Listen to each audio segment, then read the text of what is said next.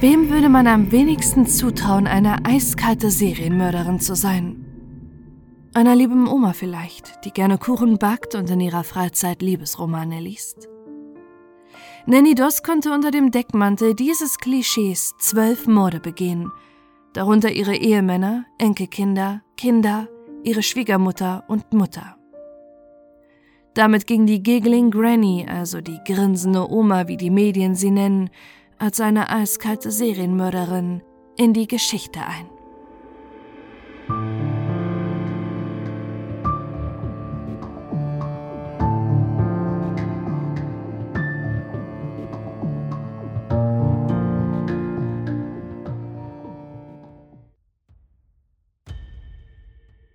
Nanny wurde als Nancy Hazel 1905 in Callan County in der Nähe von Jacksonville in schwierige Verhältnisse geboren. Es gab das Gerücht, dass Nannys Mutter eine Affäre gehabt habe, woraus Nanny hervorging. Ihr Vater Jim Hazel war ein schwieriger Mensch und Vater, der die Kinder nicht zur Schule schickte und diese stattdessen zwang im Haushalt und auf der Farm der Familie zu arbeiten und die Familie tyrannisierte. Außerdem verbat ihr Vater Nanny und ihren drei Schwestern, sich zu schminken oder hübsche Kleider zu tragen. Ihre Mutter hatte allerdings ein gutes mütterliches Verhältnis zu ihren Kindern. Nanny gab an, im Alter von sieben Jahren eine schwere Kopfverletzung erlitten zu haben. Während einer Zugfahrt knallte sie mit dem Kopf gegen einen Metallsitz vor ihr. Dies sieht Nanny Doss auch als Quelle ihres späteren destruktiven Verhaltens. Bereits in frühen Jahren prägte sich Nannys Leidenschaft für Groschenromane aus und ihre Sehnsucht nach der großen Liebe und dem glamourösen Leben, wie in den Liebesromanen, festigt sich. Mit 16 Jahren im Jahr 1921 lernt Nanny ihren späteren Ehemann Charles bei der Arbeit kennen. Die beiden heiraten bereits nach zwei Monaten und sie ziehen zu Charles und seiner Mutter, die eine ähnliche tyrannische Art wie Nannys Vater hat. In nur kurzer Zeit gebärt Nanny insgesamt vier Kinder von Charles. Doch die Ehe der beiden kriselt.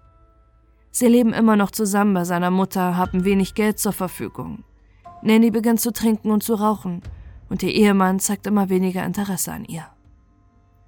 Das ist nicht das Leben, wie es sich immer aus ihren Liebesromanen erträumt hat.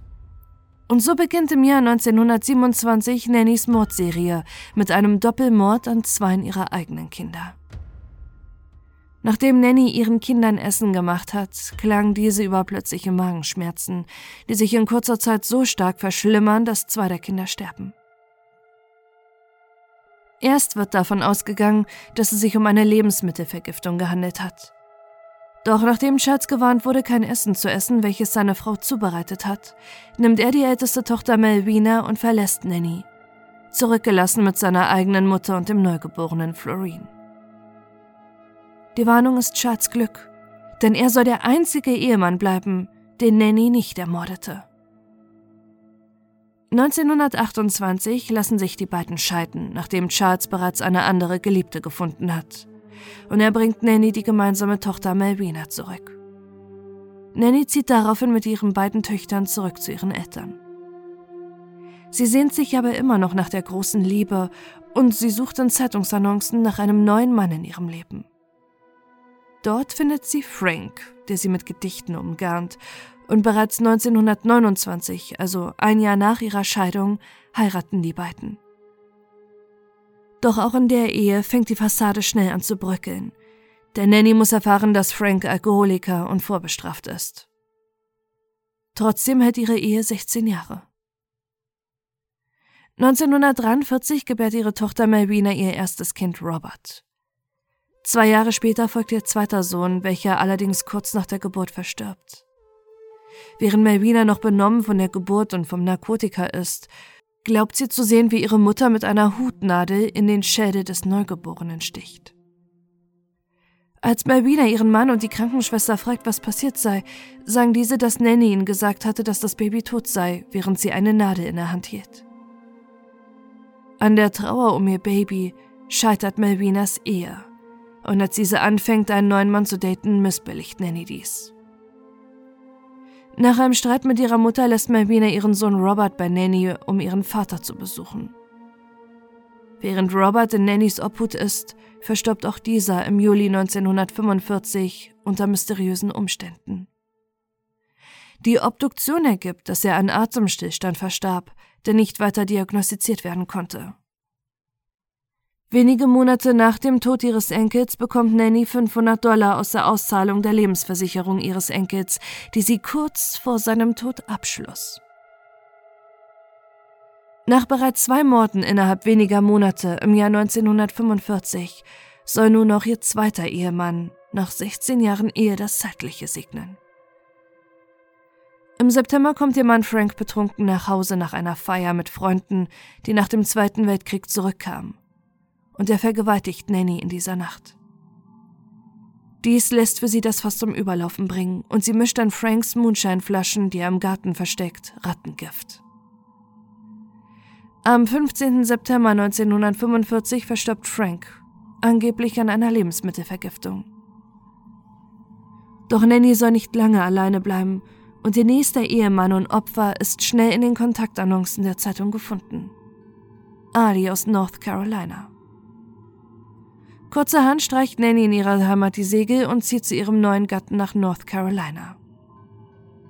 Der neue Wohnort ermöglicht es Nanny auch, in der kleinen Ortschaft, in der sie zusammenleben, die liebende Ehefrau zu mimen. Sie ist angesehen in der Nachbarschaft und so verdächtigt Nanny niemand, als ihr Ehemann nach wenigen Jahren Ehe verstirbt. Denn auch in Ali kann Nanny nicht den perfekten Ehemann wie in ihren Liebesroman finden – denn ähnlich wie Frank entpuppt er sich schnell als alkoholkranker Womanizer. Nanny mischt in sein Essen Rattengift, woran er verstirbt.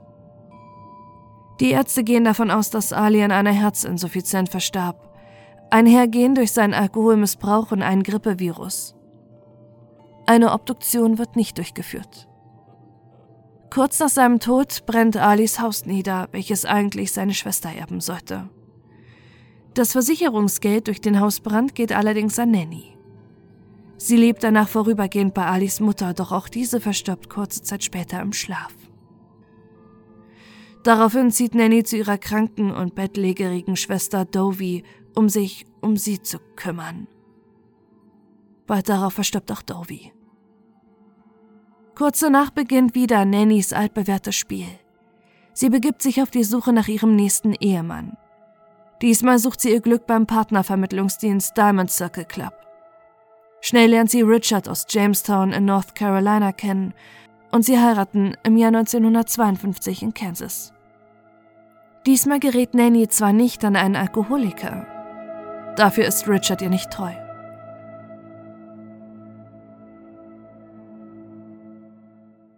Doch bevor Richard Nanny zum Opfer fällt, tötet sie ihre eigene Mutter im Januar 1953.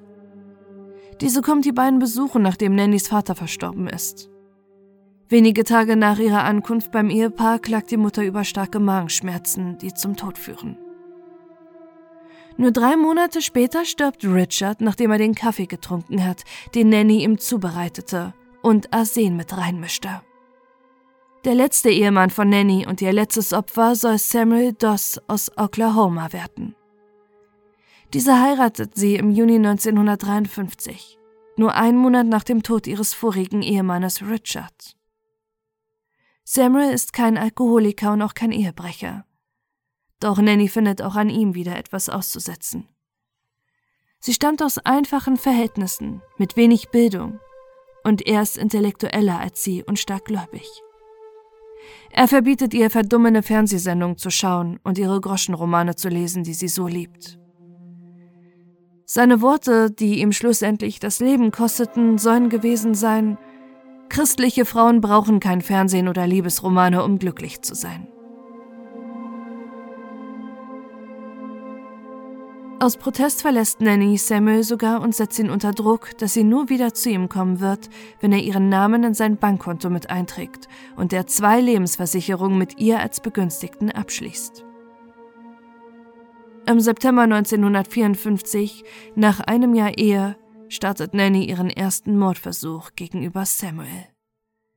Sie serviert ihm einen selbstgebackenen Pflaumenkuchen mit ihrer Spezialzutat Arsen.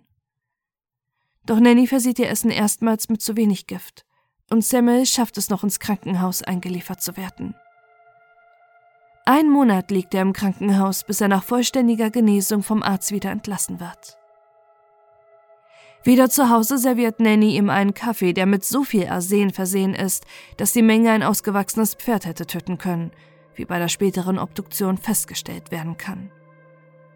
Samuel verstirbt im Oktober 1954 und erstmals wird der Arzt, der Samuel behandelt und entlassen hat, stutzig.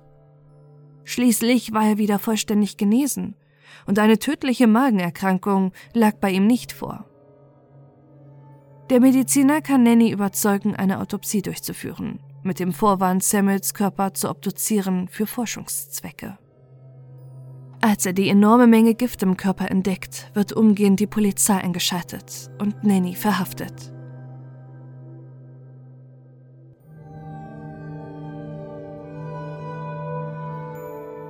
Das Bild, was sich den Ermittlern bei der Vernehmung von Nanny Doss bietet, ist auch für sie ein ungewohntes. Dort sitzt eine fröhlich gelaunte Frau mit großmütterlichem Charme, die während der Vernehmung immer wieder kichert und lacht. Über Stunden hinweg leugnet sie die Tat an ihrem Ehemann Samuel und bleibt ihrer Rolle der liebenden Ehefrau gerecht. Und auch den Ermittlern fällt es schwer, bei der mordenden Oma, die vor ihnen sitzt, hart durchzugreifen. Auch als die Vorwürfe aufkommen, ihre anderen Ehemänner getötet zu haben, bleibt Nanny bei ihrer Aussage, nichts damit zu tun gehabt zu haben. Die leitenden Ermittler sagen später über die Vernehmung, dass diese Frau entweder verrückt ist oder die größte Schauspielerin, die je gelebt hat. Erst als die Ermittler härter durchgreifen und Nanny ihre Magazine, die sie noch während der Befragung liest, wegnehmen, fängt sie an zu reden. Erst gesteht sie den Mord an Samuel. Sie sagt, er ließ mich nicht meine Lieblingssendung im Fernsehen schauen und er war ein Geizhals. Was sollte eine Frau unter diesen Bedingungen tun?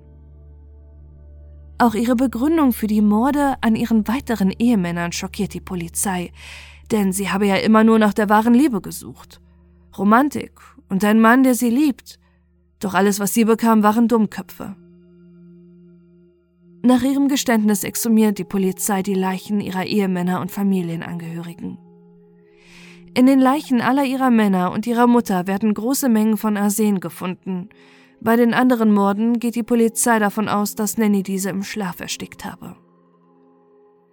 Einige Tage nach Nannys Verhaftung meldet sich ein weiterer Mann aus North Carolina. Er hatte erst vor kurzem Kontakt zu Nanny aufgenommen, die eine Kontaktanzeige in der Zeitung geschaltet hatte. Diesen Mann hatte sich Nanny schon als nächstes Opfer ausgesucht, noch während ihr Mann Samuel lebte.